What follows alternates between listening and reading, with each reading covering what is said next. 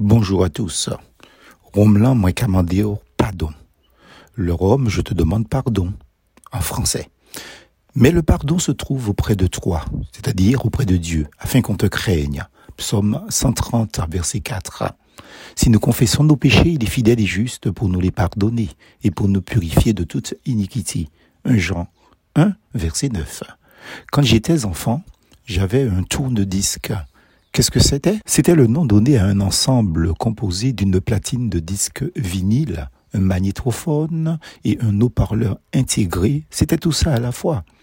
Cette petite machine permettait d'écouter de la musique en 45, 33 et 78 tours. Je possédais pratiquement tous les disques de l'époque. Faut dire que mon oncle, Denis Tom, décédé depuis mon enfance, était un musicien dans l'orchestre de basse-pointe appelé les philosophes de la Martinique. Il m'avait vraiment initié en matière musicale. Je me souviens de l'un des titres du chanteur Matiniche, David Martial, qui avait un tube célèbre en ce temps-là. Son titre était le suivant, Romelan. Il disait grosso modo ceci. Romelan, moi au pardon. Aïe aïe aïe. Romelan, moi au pardon. Si je dis joue, ou pas tuer moi. C'est pas faute. Si aujourd'hui tu ne m'as pas tué, ce n'est pas de ta faute. Pourquoi est-ce que je parle de cette boisson, le rhum? Non pas parce qu'on est en, période de, de fête, c'est qu'il y a une mauvaise habitude qui s'est installée aux Antilles et dans mon pays, Matinique, que l'on semble trouver normal pour la plupart. Certains individus qui n'ont rien à faire de la journée ont fait de cette activité leur sport favori, entre guillemets. Sans doute des accros au rhum. Ils sont si ingénieux au mal, Romains 1, verset 30, qu'ils ont trouvé une expression amusante pour demander d'être servis en Rome. Bas moins en CRS, soupli, disent-ils. Je ne connaissais pas cette expression. Attendez, il ne s'agit pas de la compagnie républicaine de sécurité, les CRS. Ah, ah. Comprenez citron, rhum, sucre. Ils vous disent techniquement, eh oui, il faut même, hein, donnez-moi un punch, s'il vous plaît, un CRS. Rien que ça.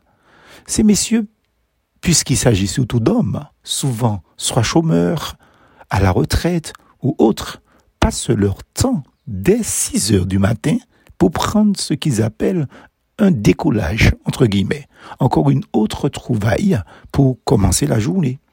Le souci, c'est qu'ils n'arrivent pas à décoller justement du tout de leur chaise, du tout de leur banc. Pourquoi? Parce qu'après avoir pris un premier verre, c'est-à-dire après avoir pris un coup, entre guillemets, comme ils disent, il y a un autre qui suit, puis un autre verre qui suit, et encore et encore, jusqu'à ce que, au lieu de décoller, entre guillemets, ils s'effondrent au sol, comme un fouillis à pain doux, s'ils essaient de se mettre debout. Mais plus grave encore, puisqu'entre-temps, il leur faut tuer le temps en buvant, n'étant plus dans un état normal, ils meublent leur discussion en mal parlant, entre guillemets, c'est-à-dire calomnie et médisance, en mal parlant leurs semblables et leur langue tire sur non seulement tout ce qui bouge, mais surtout ceux qu'ils voient passer à pied ou en voiture, qu'ils soient dans un bar ou chez le particulier. Mais ce qu'ils oublient, c'est que les paroles tournent le temps qu'il faut et finissent toujours par arriver aux oreilles des victimes de leur langue malfaisante. Le plus idiot dans l'affaire, ce sont eux-mêmes parfois qui vont répéter leurs propres mensonges, disant un tel a dit, soi-disant. C'est un peu comme le crachat, dit un proverbe. Quand tu craches en l'air, il te retombe sur le visage ou sur le nez. Voilà donc David Martial qui ironise par son chant en demandant pardon au Rome. Mais l'erreur est le destinataire à qui l'on demande pardon.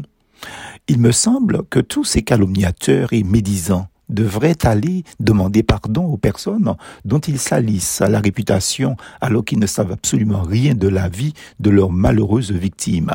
Je me dis quelquefois, le jour où ils tomberont sous quelqu'un de très habile en matière juridique, ces décolleurs médisants et calomniateurs passeront un sale quart d'heure pour diffamation et calomnie. Je rappelle ici que l'auteur d'une calomnie s'expose à cinq ans d'emprisonnement et de 45 000 euros d'amende c'est pas rien. Attention à la diffamation aussi, ce qui consiste à affirmer un fait qui porte atteinte à l'honneur ou à la considération d'une personne. Peu importe que le fait en question soit vrai ou faux, il faut arrêter cette fâcheuse et mauvaise habitude qui détruit les individus moralement et parfois physiquement. Le fait de dire du mal des gens sans raison est un délit, tout comme le harcèlement qui a pour effet de porter atteinte à la dignité d'une personne et de créer un environnement intimidant, hostile, dégradant, humiliant ou même offensant. Franchement, en tant que pasteur, peut-être est-ce avec l'âge, mais je commence à être fatigué d'entendre et de voir des gens découragés, accablés à cause d'individus sans scrupules qui font du tort à leur prochain et souvent sans raison. Comme dit David Martial, mieux vaut l'eau, Vichy, Pepsi, Coca-Cola. Si vous ça, c'est pas rien qui arrive, dit-il. Hein?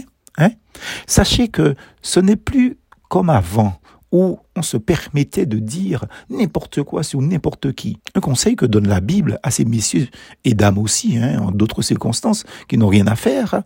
Mais le conseil est à nous aussi, chrétiens. Il faut nous démarquer de telles attitudes diaboliques, de funestes individus néfastes et toxiques dans une société qui se porte déjà mal, très mal. Voilà ce que dit la Bible.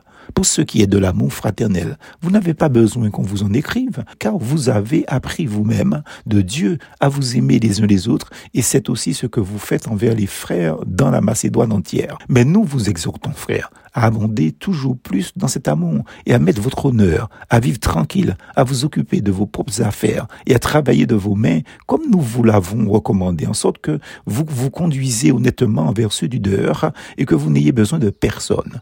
1 Thessaloniciens 4, versets 9 à 12. Chacun se sentira bien mieux. Notons aussi qu'il y a ceux qui passent leur temps en toute lucidité, toute la journée, assis à dire du mal de leurs semblables, et là, c'est encore beaucoup plus grave, puisqu'ils ne sont pas ivres. Monsieur, on n'est pas sorti de l'auberge, comme on dit. Plus fausse.